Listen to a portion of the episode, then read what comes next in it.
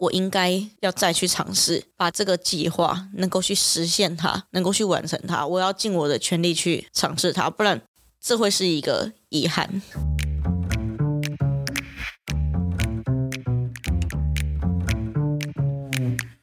Hello，欢迎来到 Very Real 但不正经的户外平台，这里是户外人说说。Hello，大家好，我是 Alison。这集呢算是个特辑，邀请到目前超热门话题计划攀登十四座八千米高峰的詹条鱼，三条鱼又来了。嗨，我正在吃草莓。没错，我们这一集就决定来闲聊了。做了很多功课，发现那个攀登跟我们的所谓的践行是完全不同的世界。我这个小菜鸡真的看不懂哎，所以就直接来让阿鱼跟我们聊聊。我要看你想要问出什么样的问题，做好准备。你有印象我什么时候第一次接触到你吗？在玉山的时候吧？No No No，第一次接触到你不是说接触啦，认识你这一个人是在学校的演讲。真的假的？哪一个？就是某个英文单位举办的演讲哦，我知道了，我对对对对对。然后因为我本身是读逢甲，可是我不知道你有来啊，重点我那时候不认识你。对对，不认识。可是呢，我要叙说一下我当时的心情。朋友就揪我去说，哎，三条鱼很厉害，还免费的哦，要不要去听？我说好啊，免费的当然可以，又在学校里面。那时候算是我刚接触山，可是又不太明白，是因为它不是台湾的山。所以我就蛮感同身受的是，现在阿宇在聊八千这件事情，为什么我们台湾人没有办法去做一个连接，去 touch 到他们心？因为对我们来讲有一点遥远。会跟阿宇聊到说，哎，很像日本啊、韩国，是不是有这样相关的概念或知识？那台湾是不是稍微慢一点点？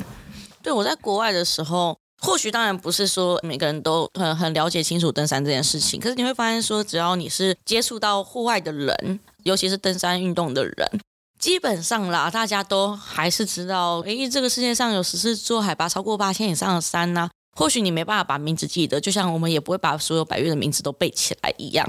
大家也了解说哦，八千米的难度在哪里啊？那可能有多少人够去攀登？那去攀登的人可能具备什么？我觉得啦，登山运动可能已经比较风行的国家，行之有年的国家来讲的话，这已经是一个 common sense。我老实说，要不是最近还有一个纪录片《Fourteen Peaks》这纪录片出来哦，真的真的很多人其实是不知道什么叫做八千米。那一部片子你有什么感想啊？你有看那部片子吗？还是你对这一个人有什么想法？我运气很好的地方就是我有看这部片，而我看这部片的时候，我是跟着一些也是山友啦，但是他们是没有海外攀登的山友，当时是在一个露营活动里面跟大家一起看的。我说很幸运，是因为说我发现这样子一起看一个纪录片，可以听到大家的感觉、大家的看法，对我来说也是另外一个角度。那那个时候在看纪录片的时候，我就会一直讲说哦，这个地方怎么样怎么样，因为可能去过，然后或是有感触，或是会知道说他们在做什么。那可是对他们而言，他们真的觉得你的每一个山的开头就形容这座山多难多难，然后就登顶了，好像就这样子，好像每一座山都变得很简单，就这样子，然后就登顶，然后十四座了，就这样完成了。在他们来看，好像比较没有一个过程，也比较不了解说，那你之前叙述的难点这些东西可能没有表达出来。对，我觉得他们在剪这部纪录片的时候啊，很有可能。就是一群很了解登山、自己都有在爬的人，他的角度去剪的，所以可能没有顾虑到说，呃，没有去过这样子环境的人的这个角度，所以我后来就是可以理解这样的感受。对，那所以那一次活动，你们团员们给你的反馈，你有什么听到是最印象深刻的吗？我觉得大部分人会觉得这个离我太遥远，而我在想说，为什么他纪录片会拍的这么简单的原因？可能因为他们拍摄的重点是这个攀登的这个人，他在七个月之内完成，他们要的这个目的是登顶这件事情，而不是这个过程。嗯、那事实上，他们并没有拍摄出这个过程中去架设的学霸，他怎么样子架设，经过怎么样的困难，他要怎么样的付出，对，有什么样的风险，这些是没有被叙述、被描述的。他就有描述你绳子都架完了，最后要攀登的这个，而且他是为了要这个速度嘛。基本上是大量使用氧气这个方式去攀登，他也少了一些叙述说，嗯，如果你今天不用氧气，或者是我今天万一天气不好时，我可能会有怎么样子的风险。其实因为我们是在这个你无法掌控的自然界里面，所以其实有很大一部分我们都是在抉择说我们要怎么样去降低这个风险，我们要用怎么样的方式去攀登，哪一天要上去。我觉得对登山很重要的一个部分是没有被描述出来的，因为我的脑筋是可能自动被置入这些概念。但是当我听了他们讲这些话之后，我才开始意识到说，对，为什么登山难？为什么登，尤其这些八千米的，到底是难在什么地方？这就像是我们今天如果跟着团去爬一个嘉明湖，有些人他可能真的完全不做功课，走什么路线，去哪里，海拔上升多少，会经过什么地方。水源在哪？营地要怎么建设？他都不需要思考，他就直接跟着上。那对他来说，这一定是简单的嘛？那可是这背后你没有感受到登山的这个过程。这个过程并不是说我们行进在登山路线上才是一个过程。像是我们以前三社在训练说你怎么样去攀登一座山的时候，最难的、觉得很挫折一些，反而在出发之前。嗯，怎么说啊？譬如说规划嘛。对，我今天要去一个路线，这路线我没有去过。于是我要利用很多的资料去研究它，说这路线会面临哪些问题，有没有可能人家没有写出来，有没有可能对别人来讲这个是很简单，对我们来讲可能会有困难的。譬如说有人写说，呃某某某几 K 崩壁，那这崩壁到底长怎样？我要不要准备绳索？那我的队员的能力如何？我要背多重？我可能排了诶三天两夜，那这两天我扎营的营地水源要去哪里取？我们的人数有多少？有没有足够的腹地？如果那天可能是天气很坏的情况之下，在这个营地，我有没有可以遮蔽的地方？中间发生的事情，我要向后撤退，还是从可能下一个点出去？这些其实都是需要经过思考的。尤其你在还没有去过一个地方的时候，很多东西你从这些资讯你要去拼拼凑凑，那你要考量很多可能会发生的事情。这个我觉得才是最困难的点。而这个就是我们在讲说，登山向导它的价值在哪里？因为其实现在很多人都觉得登山向导不过就是走路嘛，就带路啊，走在前面就这样子。可是其实登山向导背后所背负的这些责任，跟他需要去思考的事情，不是表面上可以看见的东西。为什么登山被归类在冒险运动？而冒险运动它的本质本身就是在你要去承担这些风险，你要去了解这些风险，然后你要去规划、去锻炼。那像是我们有在爬山的人，也很难去理解八千到底是什么东西。这集就要请阿鱼来跟我们聊聊什么是八千了。字面上意思大家都知道吗？就是海拔八千公尺嘛，啊，就跟白月一样。字面上意思就是海拔八公里这样子的概念。但是这个数字到底对我们来讲有什么样的意义呢？嗯，大家也知道，在这种海拔，反正就是氧气很稀少啊。可是氧气很稀少，那到底是一个什么样的感觉？这个问题好难好难回答哦，因为这个就是当初为什么我会要去爬八千的原因啊。因为你怎么样听别人描述说，哦，八千米的空气多么的稀少，你动作都像慢动作一样，像太空人一样那种感觉，这到底什么感觉？当然，我后来听说，就是你如果去访问每一个人，他的每一个人的感受其实是不一样的。是，有些人他会跟我说，他感觉吸不到空气，但是我没有感觉吸不到空气。或许我的身体在缺氧，可是我可能就是属于快乐缺氧啊，明明就缺氧，但自己不知道这样子。哎，我觉得我可能是属于这种。但是其实你不吸氧的时候，看着旁边吸氧的人，他们像快转，你知道吗？因为你的动作变得很慢，对，然后别人是正常的步伐，你就觉得快转，这样噔噔噔，怎么都走那么快，然后我就超慢超慢。在别人来看我，应该我就属于那种慢动作。如果你没有看到别人的话，你压根就没发现自己速度变慢了啊！对啊，你就那边自己走的很开心啊！啊，如果你没看时间，没有注意的话，哇，一切就过了，欸，很可怕哎，欸！就是时间默默就过了，就要天黑了。所以你们还是会有一些像是登山计划一样那样子的时间压力吧？其实我觉得自己要注意，我们穿得很厚，戴着手套，手表都是卡在衣服里面。我老实说，我真的不知道时间。那个有电子的东西，有时候把它暴露在衣服外面，或者什么，它就很容易没电，所以基本上还是会放在衣服里面内层的地方。所以拿手机或是看时间的机会其实不是那么多。第一次登八千的时候，我就傻傻的忘记时间这件事情了，然后就觉得一切都很开心。哇，天好蓝，雪好白，然后走得很开心。为什么大家都走这么快呢？完全没有注意别人，然后就慢慢走我自己的，很开心这样照着这些步伐。后来时间就默默的过去了。才发现说，嗯，不对哦，天要黑了。然后后来我才发现说，这个是非常需要自己掌控的。当然，你如果不想一直掏手表，你可以看看别的队伍他们的速度或什么，尤其是看那些有吸氧的人，然后去比对自己。时间跟安全非常有关系，这也是一个经验啦。那要怎么再形容八千的感觉？你说冷这件事情嘛，但它不是 always 都很冷，它有时候很热。哦，真的吗？还会有很热的时候？对，因为太阳一直晒啊，太阳这么金，所以你在那里会有穿短袖的时候吗？是不会，但是但是如果在帐篷里的话，你有时候还蛮想都脱掉穿短袖的。帐篷里会有温室效应。太阳晒到雪地，雪地也会反射嘛。是，然后大家帐篷，哇，整个帐篷里面，你知道帐篷里面是可以到达三四十度的，这么夸张？会中暑，真的会中暑。是在海拔多少的时候会有这样子的？都会，你就看太阳，看那天天气啊。哇塞，真的会中暑哎、欸，我不是开玩笑的哦。可是你一出帐篷，瞬间温度降到零下。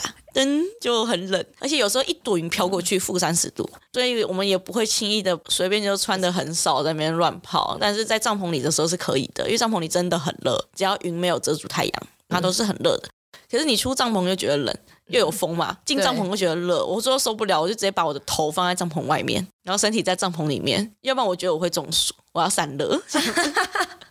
这种感觉想象起来很好笑哎、欸，然后就外面是雪，然后里面超热这样子。对，就是把一颗头放在外面散热，因为我那时候真的觉得已经快中暑了，这种感觉。那你还有印象说你第一次爬到八千的那种心情或者是感动吗？其实当时并不会很确切的去记说自己现在到海拔多少了，整个专注度都在说攀登这件事情上面。因为我第一次爬八千的时候，我准备的食物是像我们台湾爬山这样子去准备的，就是小零食啊或什么的。我后来发现根本没有办法，因为我很喜欢吃软糖，全部都带软糖，就软糖变成结冰啊，冰啊，根本咬不下去，没有办法吃。那你也没办法，就是及时的补充热量。然后就幸好是别的国家的朋友，他给了我大概三条能量胶吧，说你没有吃过能量胶这种东西哦。然后说没有啊。然后那这个给你吃吃看，这样子。结果那时候一整天哦，那时候我也没有把它吃完，我只吃了好像两条能量胶吧，一整天的时间。嗯，所以那个时候是非常缺乏能量的，一心都在攀登这件事情上面，就是在看说哦，这个绳子，它不是都有架设那个固定绳吗？是我的第一座山是若子峰，第一次会比较相信这个固定绳，因为就又有绳子啊，就觉得好像像在台湾爬山很多地方会帮你架好绳子一样。真的要说了，就算你在台湾爬山，那些绳子不要随便轻易的相信它，真的，是 因为绳子什么时候断你都不知道。然后那个时候我在爬落子峰的时候，就有绳子嘛，我的向导就跟我讲说，不要把你的重量都放在绳子上。开始想说，那这个绳子不就是大家架来给我们拉的吗？就爬爬爬爬爬到一半，我看到了一个固定点，我从此之后不敢真的把重量放在绳子上。他怎么了？因为可能我们爬的是落子峰，不是圣母峰这种很热门，就大家一堆人在爬这样子，所以我发现这绳子第一个根本不是当年架的哦。第二个，哦、你说你根本不知道它放多久，然后第二个是它那固定点不合理呀、啊，它用一个冰螺栓，冰螺栓正常来说是应该锁在冰里面的，就它那冰螺，它那根本是没有锁在冰里面，它是放在石头上，然后下面还有一层结冻的冰把它结住，就这样。我看到之后，我就哇塞，这什么固定点啊？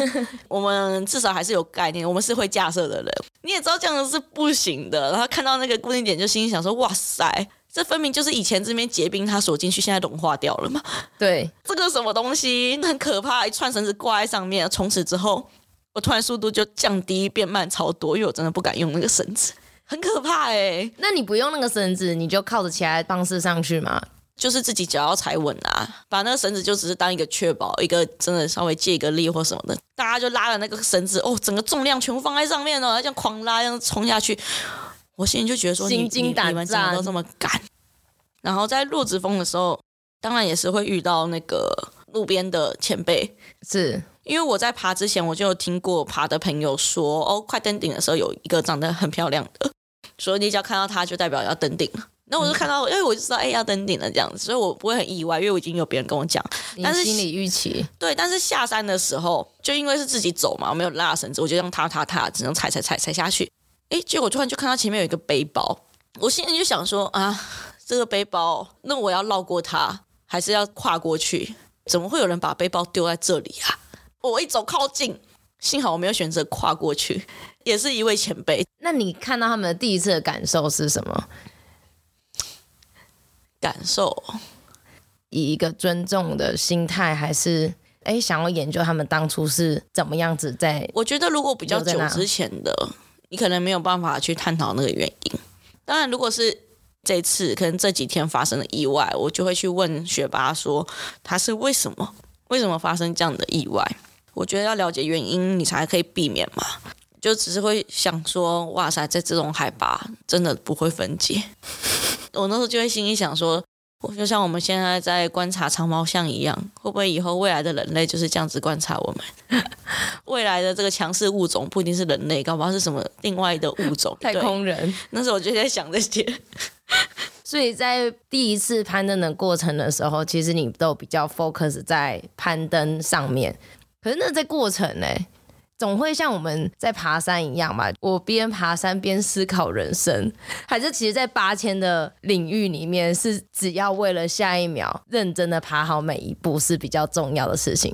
我觉得，因为我们的行进速度比较慢，所以其实也还是跟台湾爬山一样，就是还是有一些时间你可以思考的。可能并不是很有意义的事情，我有时候也都不知道我在思考什么。那你在思考什么？好想知道哦。因为我因为我自己都不知道，就是你会你会考今天晚上要吃什么？你会想很多，大部分有时候是鼓励自己吧。例如说我在爬圣母峰的时候，我那时候就是一心的告诉自己说，我是以一般大家去走的这个时间去做设定嘛。那个时候，我的向导跟我说，一般人从第四营到登顶的时间大概是单趟十个小时到十四个小时。我就跟我自己讲说，好，我就设定，如果十个小时我登顶，我就有日出可以看，第一高峰日出多么吸引人呐、啊，对不对？是。那我要走快一点，我要走快一点，我要鼓励自己，因为那个时候我重感冒，对，所以我一直会觉得说，我因为感冒的关系，我的状况不是很好，一直咳，那我就担心我的速度会慢，所以我在那个沿路的路上，我都在告诉自己说。如果走得快就有日出哦，然后加油哦，可以慢不可以停，就是我跟客人讲那些话，运用在自己身上，对，运用在自己身上，然后就是努力走，然后就会有 bonus，这样子就会有日出，然后就很认真的走，结果凌晨三点就登顶了，走太快了，然后就拍了一张黑漆漆的照片下山了，对，生气，然后我那心里就想说，到底是谁跟我讲说很远的？你在八千的攀登过程当中，你有没有一度啦一个念头说，老娘不爬了，他妈的，我真的受够了。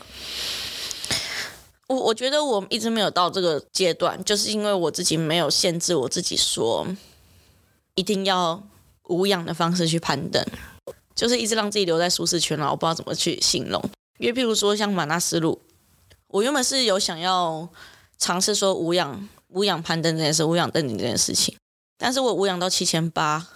我后来觉得好冷哦，他妈这么冷！我想说，我要等到太阳出来，或许就会温暖一点的。这个太阳一出来，那一瞬间，那个风吹过来，更超冷的。然后我就觉得不行，我要吸氧了，就是会放纵自己。当然，那个时候我选择吸氧还有一个原因，就是因为我知道我自己是没有做任何高度适应的。在这种海拔，你说爬八千，就算是你吸氧，你都必须要做高度适应。更何况是不吸氧，正常来说，你如果是无氧的话，高度适应要做的比有氧的人更多，是你要更扎实、更多趟。那时候因为台湾的工作放不下工作，有时候真的觉得这就是我们台湾运动员很现实的一个地方。你总是要把工作跟你的训练做一个，也很难达到一个平衡，除非是比较多资源的情况下。所以就变成说我那个时候在挣扎，说我要先工作完再出去，还是就是放弃工作直接出去。第一个是让我放弃了无氧，可是我心里面其实是后悔是最大，在马纳斯路这座山，因为这座山我很有机会可以有氧登顶之外，我觉得说，即使我今天我不敢保证说好，我今天真的都做好适应了，我就真的可以无氧登顶，但是我没有做到尽力呀、我没有做到尽力这件事情。接下来我又意识到一个更严重的问题，就是说我选择了去赚钱，可是我付出的是什么？我付出的是性命、欸。诶，我今天是把我的。适应的时间拿来赚钱，可是适应不良的话，并不是单纯的说我能不能登顶这件事情。如果状况再不好一点，我是有可能会直接导致我死亡的。所以我等于是用我的性命去换金钱这件事情。所以我后来想想，这好像是一件蛮严重的事。其实这也是我最近在思考说，如果我的募资真的能够成功，我三月就是可以出去训练的时候，因为三月还是有一些跟厂商配合或什么之类的邀约。然后就会很挣扎，对啊，我有时候想想说，你这个后果不是像别人想的这么简单，就是说你只不过就晚出去几天而已嘛，你只不过就是可能少在高海拔几天而已嘛。对我来讲，其实这个就是跟性命有关的东西。我们不了解，所以才会抱着如此乐观的想法去思考这件事情。大家就会觉得哦，你就晚几天出去嘛，可不可以，行不行？就会说啊，这个比较重要，这个是跟未来有关的。就是你现在只是爬一座山，可是这个是跟你未来长期有关的。我也知道说，可能有些事情也是同样的非常重要，但是我觉得我很难去跟人家描述说，如果我没有命了，这些东西还重要吗？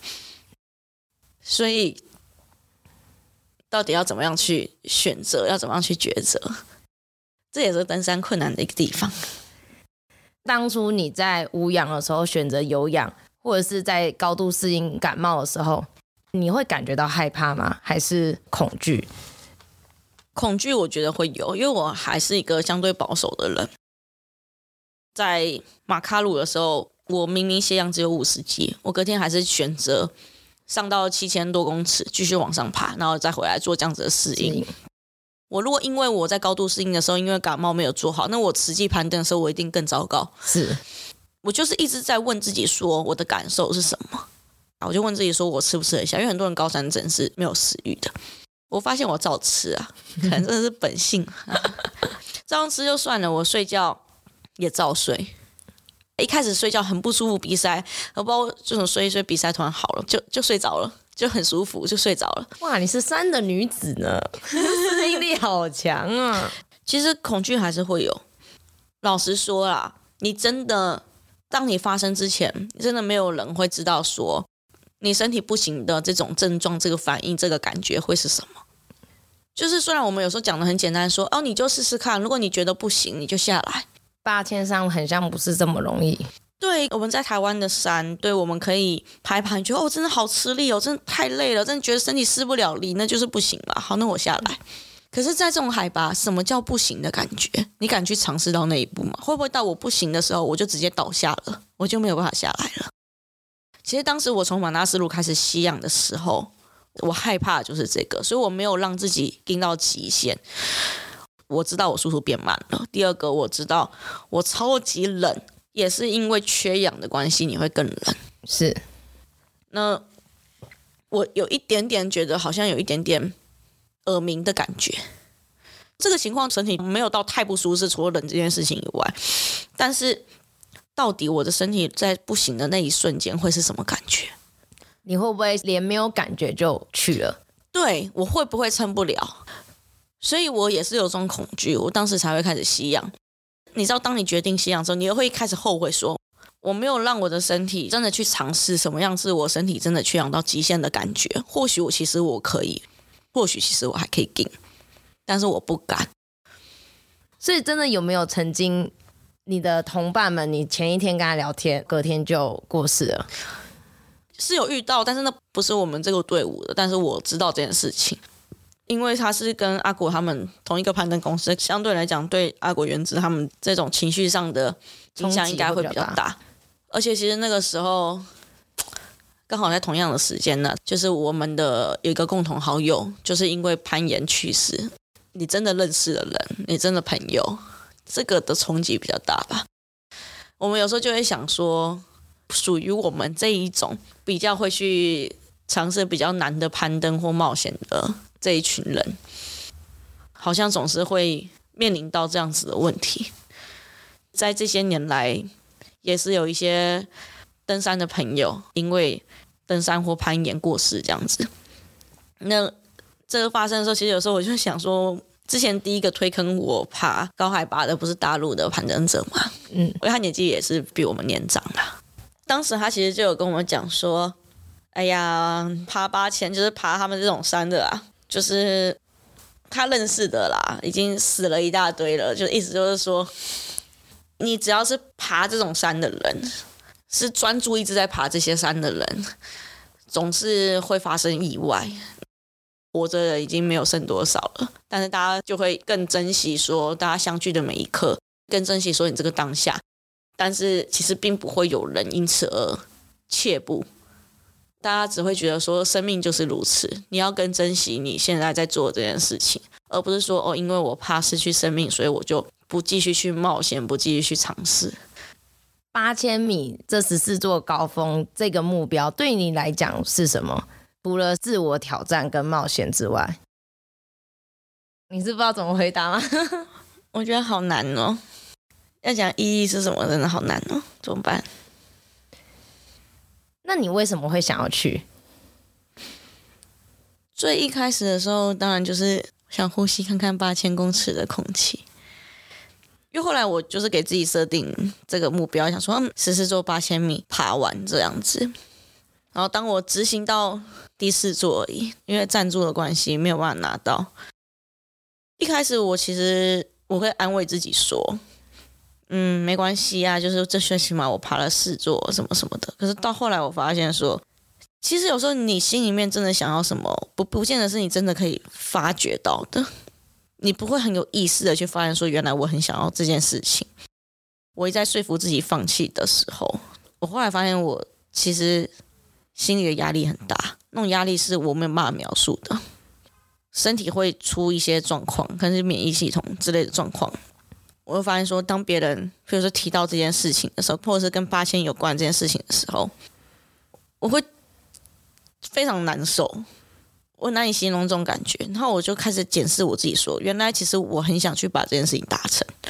它就像我一个目标做了一半，我没有去完成它，没有去达到它的这种感觉。而这种达到，不是说我今天尽了力，然后我还是没有办法做到这种达到，而是我会觉得说我是不是还没有尽力。我是不是应该尽力到一种，我真的觉得所有能做的、能试的我都试了，我已经没有什么好说的。就是我如果回头来讲，我也没什么好后悔的，因为这就是个结果。我尽力后的结果就是我做不到，但是我好像还没有进到这一步。我应该要再去尝试，把这个计划能够去实现它，能够去完成它。我要尽我的全力去尝试它，不然这会是一个遗憾。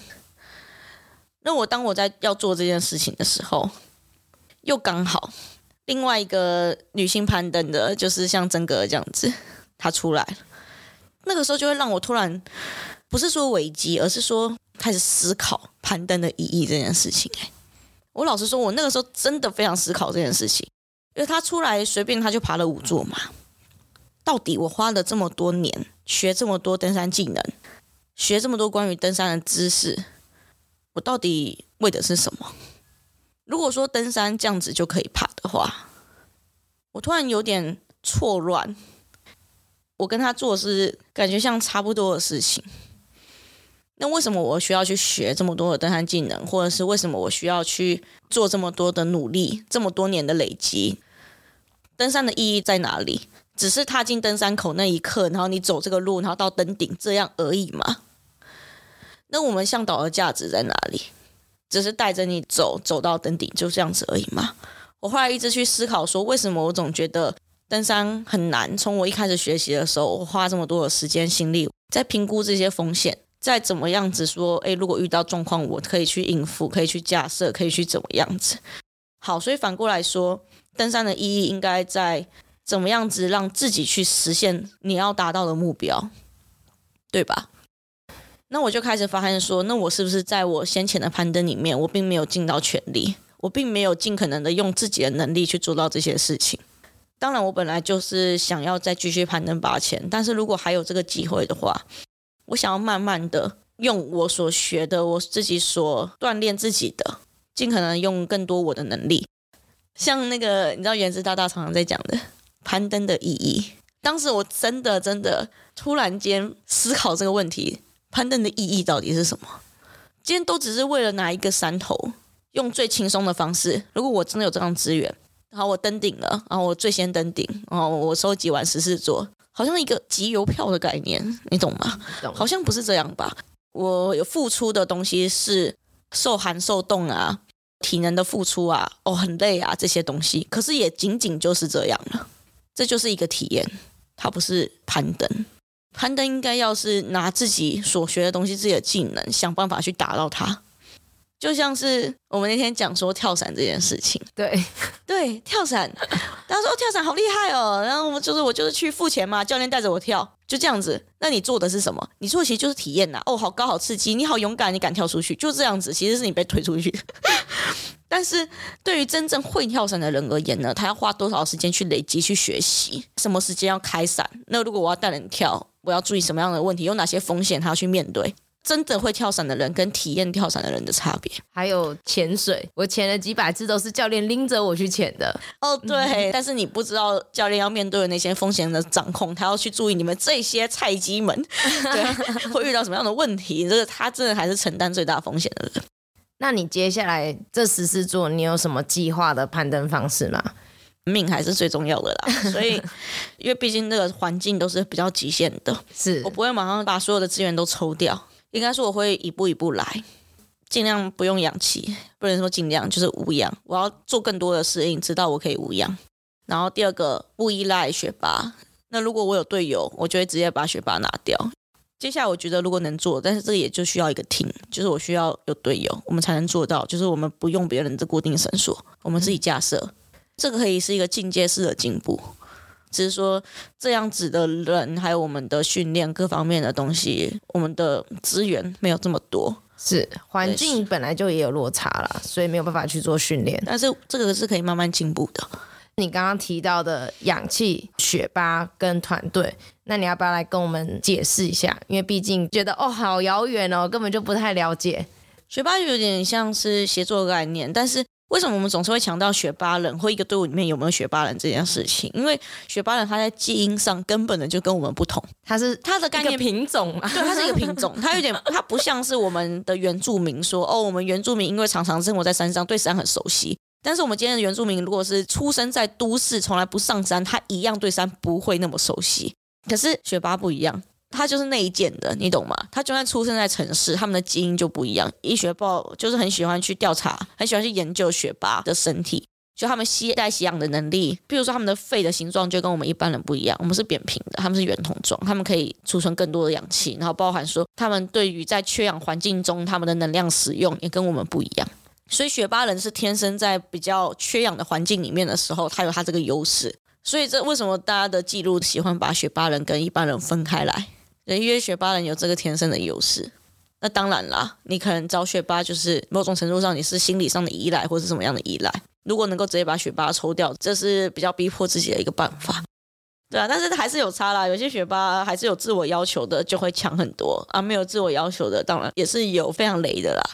刚刚说一个队伍里面会想要有雪巴的存在，那像是一个队伍通常都是几个人啊，还是怎么样子组会？比较妥当。其实这样子有很多种处法，因为我们会有分团队的，譬如说架设绳索、建立营地的学霸，跟你个人的学霸，譬如说他跟着你走，你的向导这样子。像我自己的话，我是一个学霸跟着我走。那有的人他可能会请三个、四个、五个、六个、七个、八个这样子，例如这样，那是随便你啊，反正你只要钱多，你都可以请。总统套装。对对对对，有就是你所有的氧气什么的啊，全部他背啊，帮你弄上去啊，也是有的。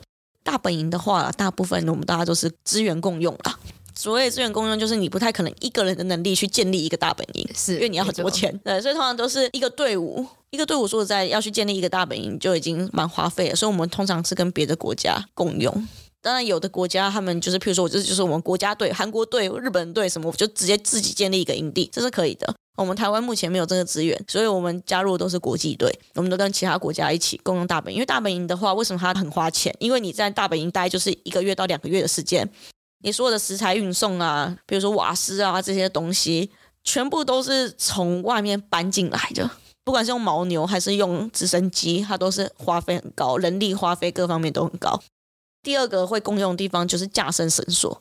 通常就是每个队伍的学霸一起，或者是像圣母峰，他们就会今年轮到哪一个队伍的学霸负责这样、哦。他们会有轮的、哦，他们会轮公司，因为圣母峰的话，它是已经比较非常商业化了。那、嗯、在其他山的话，因为没有这么多人，其他山的话有点像是征兵子抽人，每个队伍的学霸被抽走这样子一起去架设，费用也是大家一起付。然后在尼泊尔的话是，是你不付那个绳索费用都不行。你如果说哦，我没有要用你绳索啊，你也不能不付，因为你谁知道你会不会偷偷用？要么不要在这个季节攀登，跟别人错开；要么就不要在这条路线上，可能那就会又更困难一些，不是吗？一定会，一定会。其实我蛮好奇的，你们一开始爬的时候那个重量是多少？可是其实老实说，重量没有台湾重。怎么说？因为你听起来好像东西很多，但事实上你上去很多趟，啊、所以你可以这次上去的时候背一点，那次上去的时候再背一点呢、啊。好啦，阿宇的没有多重，我们通常都不要去猜测了，应该是对我们来讲，一般人是很重。我就大概，我觉得我觉得 大概十五公斤以下啦，不知道你一次背完。像你们都会说拉链拉链嘛，对，这样子的拉链对你们来讲最重要就是高度适应。那所谓的这种死亡的高度，可以跟我们解释一下吗？你说死亡海拔哦，死亡海拔，死亡海拔其实它是一个概念，它并不是一条线，它不是一个高度说哦，你过了这个高度，哔哔，你身上就有一个计时器开始倒数，几分钟、几个小时之后你会死亡，并不是这样。那你想象一下，我们的人体啊，随着海拔的升高，它的机能会降低，所以我们身体恢复的速度会越来越慢。就像譬如说我们现在睡觉啊，就像充电一样，然后就充好电了。但是你到越高海拔，你充电的速度就会越慢。人只要活着就在消耗，对吧？是，就像你有基础代谢率一样，你只要活着，你就会消耗，这是没有办法的事情。可是当你到了某个海拔，你的充电的速度已经比不上你消耗的速度了，那是不是代表你会渐渐的没电？你就会渐渐的走向死亡？但是死亡海拔，每一个人身体的感受对于海拔的感受都是不一样的，所以只能说每个人的死亡海拔可能都不太一样哦。唯一就一个原则就是说，所以我们不要在太高的海拔待太久。所以我们通常会说，哎，登顶之后我们会冲到海拔六千多的地方，并不是说哦，我登顶的这个时间只要计算说从第四营登顶回到第四营就好，没有，不行，在第四营睡觉是很危险。第四营通常海拔要么是七千八，要么是八千。在这么高的海拔，你待久了，偏偏你又去登完顶了。登顶就是放电嘛，你就拼命的在消耗你的能量，消耗完之后，你又待在这个地方，你的充电如果来不及，你是不是很容易的就死亡了？所以有些人真的就是在营地待一待，越待越走不动，然后最后就过世了。这就是死亡海拔，所以是连休息都补不回来了。对，就是你休息已经是一个无用的状态了。天哪，光想象就觉得很害怕。其实像我这次爬圣母峰，就有遇到一个新的王者倒在旁边。就问学霸说：“这个是发生什么事情啊？为什么他会在这里？”学霸就跟我讲说：“他体能非常好，他是无氧登顶洛子峰。因为我约圣母峰跟洛子峰同路线，所以我们会遇到。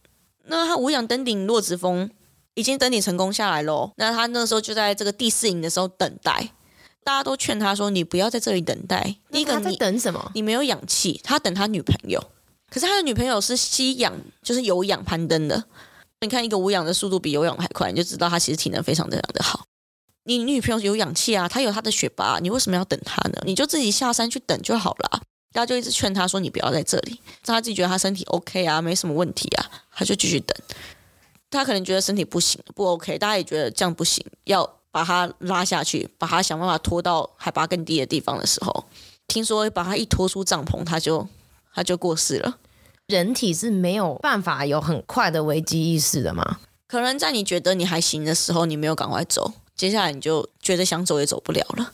所以这也是我为什么在马纳斯鲁的时候，我一直在思考说，我要不要吸氧？要不要吸氧？我会不会突然就不行，自己感受不了了？你下次还是要吸氧。我们还是希望你平安的回来。没有，我觉得我会尽可能去感受自己的感受啦。这个情况，大家也就觉得说。真的是很唏嘘啊，不知道要说什么。我想说，你这样子等等到你死了，那你女朋友的感受是什么？对啊，没有人要你等啊。然后那个时候我们在圣母峰的时候下山的时候也是有同样的事情发生。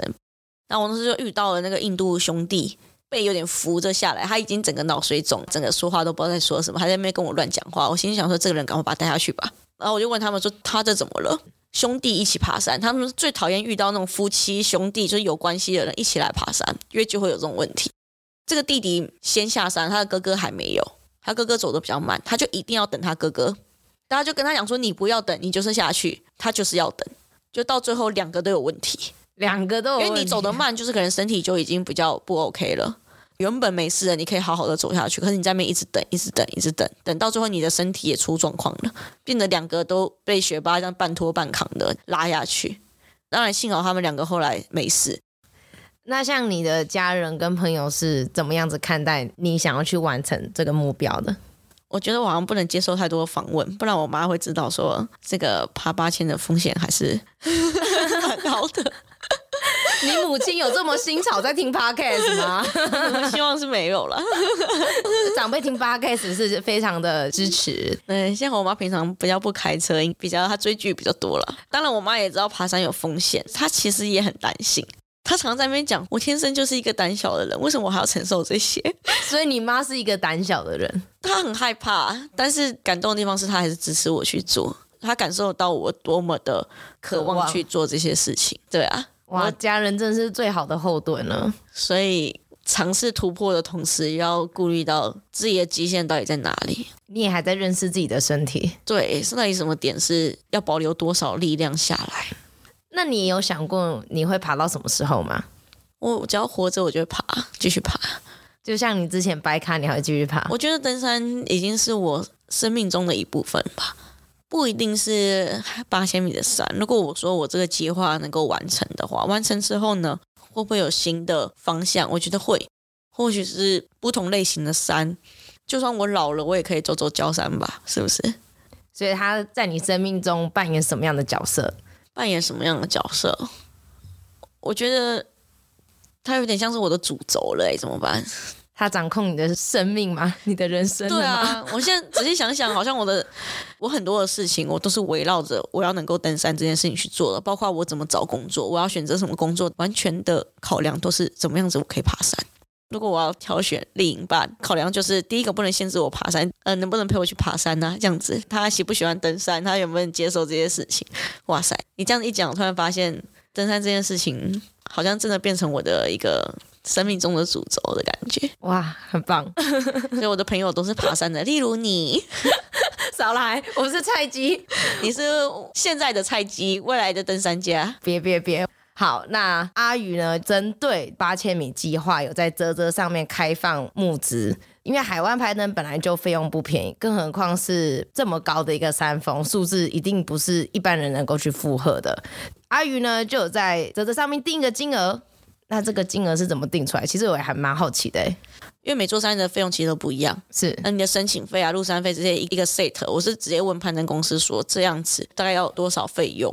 以最基础的标配的话，这个费用之后再加上我们的机票还有隔隔离，然后跟一些登山装备的汰换这样子，还有因为我们毕竟是用泽泽募资，所以有这个平台的抽成啊，还有我们请别人去写这些专案、行政还有行销上面这些费用，我我是尽量啦，把这些成本降到最低，就是我希望说赞助的项目是去攀登。那我就尽量把所有的钱是用在攀登这件事情上面，我不希望增加太多的费用，所以我就没有做什么纪念品或这些东西。我的回馈就尽量用我的人，用我的人来回馈，对，就比如我的分享会啊，或者是说带大家去爬山这样子的回馈，让大家真的说，如果是支持这件事情的，然后你可以真的把钱投入在这件事情上面。是，我觉得这样很棒，因为有时候你去做纪念品也是多余的一个成本消耗。阿宇他上面提到的一些社会回馈，就例如说带物资去尼泊尔啊，或者是举办约六十场的登山安全讲座，我觉得这其实都在山这个方面是做一个付出的，对吧？那你觉得爬山这件事情对我们台湾好了，对社会上有什么影响？其实你看我把讲座的比例放得非常的高，因为我觉得登山这件事情。它就是一个冒险运动，这个冒险运动对台湾的意义是什么？我其实觉得蛮大的诶。说一个国家它是否强盛，其实就跟于这个国家它的人民的这种冒险精神，其实有很大的关系。因为冒险精神并不是说哦，我单纯的只是想去尝鲜这样而已，它要承担的风险是很大的。所以说，当在做这件事情的时候，它的意义就在说，我怎么样子去观察这件事情，然后去评估它的风险，然后我要如何用什么样的方式去达成。那这个过程其实是按部就班的，而不是大家所认为的，好像就是可能很热血的啊，可能就是非常的横冲直撞这样子。其实不是的，它反而是一个需要非常严谨的一个过程。那这其实它就是一个精神所在的地方。所以很多的你看体制外的学校，很喜欢把登山教育放进课程里面。当你带着学生去按部就班的完成这样子一个过程，你从规划开始，你从怎么样子自己训练，去了解这件事情它会有哪些风险，培养他怎么去观察事情、判断事情，更去规划。重点是还有那个信心，能够去做这件事情，这个就是一个很重要的环节。所以我觉得我去登山的这些过程，当然它是一个自我实现的过程。但是它对于我们这个社会上能够有哪些回馈，这就是我要去做到的地方。我要怎么样把我的这些经验再回馈到台湾人民的身上？再就是说精神层面的推广，因为并不是这么多人都登山嘛。就是要从学生的时候开始摧残，不是摧残，就是开始洗脑我们的幼苗们，有这个生命体验。对对对对对，台湾你会发现说，为什么大家都普遍很妈宝？因为大家就是哦很难哦，这个好危险，因为危险哦，所以不要碰。这个还还很危险，所以我们不要下水。就是台湾的旧的教育方式，都是说因为危险，因为怎么样，因为有困难，所以我就不要去接触，我就不要去碰。这样子的一种思考模式之下，你这国家会有开创性吗？当然不会吧。你只要有困难，你就不要去接触，你怎么会有开创性？其实反过来应该说，哦，因为它有危险，所以我们要去了解它的危险在哪里，所以我们要训练自己有什么样的能力可以去避免它。这我觉得是很重要的一个部分啦。像因为这一次疫情，所以很多人留在台湾，就做很多以往不会做的户外活动。其实我觉得这也算是对台湾的一个祝福诶，因为从以前到现在，台湾人可能只会觉得说啊，国外的月亮比较圆，我要出国去玩。反而在台湾待的时间比较少，或者是接触户外或者是冒险体验的精神，像你说的，就会比较少一点。其实我觉得这样是好事。对，我也觉得这很好。接下来，我觉得我们要做的就是说，他现在体验到这是爬山，我想体验到这个大自然，但是我怎么样再带入一些更多的知识、更多的教育，让他们知道说，哦，原来我登山背后的话会有这些需要思考的事情，有这些风险，那大自然会有什么样子的变化？好，一定要工商时间啊！赞助方案一 六百块。因为我知道说我们这个是群众募资嘛，那每个人都是 能力或许没有没有对像那种企业这样子啊，我们都是有限的。那如果说有愿意支持我的人，你真的愿意在你可以负担的范围内给我一点支持的话，我觉得我就非常开心。我觉得有一个方案，我觉得很棒哎。那个方案五就是有免费的实际的讲座跟一起去爬山，就八八四八这个方案吗。对，你看哦，你去跟一个商业团，你一天的费用四五千嘛，对不对？八千还可以赞助你去爬山，然后还有你还可以陪他爬山。哦、没有赞助爬山，是我会跟着去爬山。对对对，我说他可以赞助你爬山。哦，对，对，对，对，对。然后你之后还会跟他去爬山，不觉得这很划算吗？对啊，你知道为什么会有这个数字吗？不知道，因为八八四八是圣母峰的高度啊！哦，真的哦，哇，我好无知哦，sorry。虽然说它是一个奇怪的数字，但是我真的也觉得渐渐的台湾视野会更开放。没错。先前也跟阿鱼聊天，才知道如果这个募资金额不到的话，他会将募资的这个钱全部退还给赞助者。现在非常非常担心，非常紧张，希望大家可以帮忙的地方，这这募资平台募资，你如果不是百分之百就是零，所以如果我们没有达到百分之百的赞助，那所有金额就会全部被退回去，一块钱都不会拿到。如果有更多的听众朋友听到的话，也帮我多多去跟你们的亲朋好友宣传。如果有人愿意支持登山这件事情的话。就支持我的理念的话，希望可以给予我一些帮助。那像是海外的朋友们，昨天阿鱼的泽泽上面也上了英文版了。如果你们看不懂中文的话，也有英文可以看，一样可以赞助。因为我知道户外人说说有很多国家的人，我昨天有认真看一下，真的有那种哦，真的吗？对啊，美国、香港、澳洲啊，新加坡都有。哇，你好厉害哦！对，所以就希望 你手记性哎，好强！我猜一定是华侨啊！我昨天就跟阿宇讨论，一定是华侨。那最后一个问题了哦，还有问题，我也问完了。如果啊，如果最糟的情况下没有募资到，那你有什么下一步的想法吗？我可以不要预设这个问题啊！我不想面对，我可以逃避吗？我吃我的草莓。下班可以，谢谢。阿宇也有 Facebook、IG 哦，大家都可以去看看。只要输入三条鱼，基本上就找得到了。祝阿宇一定会成功达到募资金额，祝福你，哦、感谢，谢谢美少女，拜拜，拜拜。我们每次拜拜都很随便呢，拜拜。上次拜拜是为了要吃饭，我现在是为了要吃草莓。他们就会念念说，你就不要再爬这么多山了嘛！你看你上次在吉尔吉斯坠落，你妈多担心，为什么一定要再爬山呢？总是会这样子念的。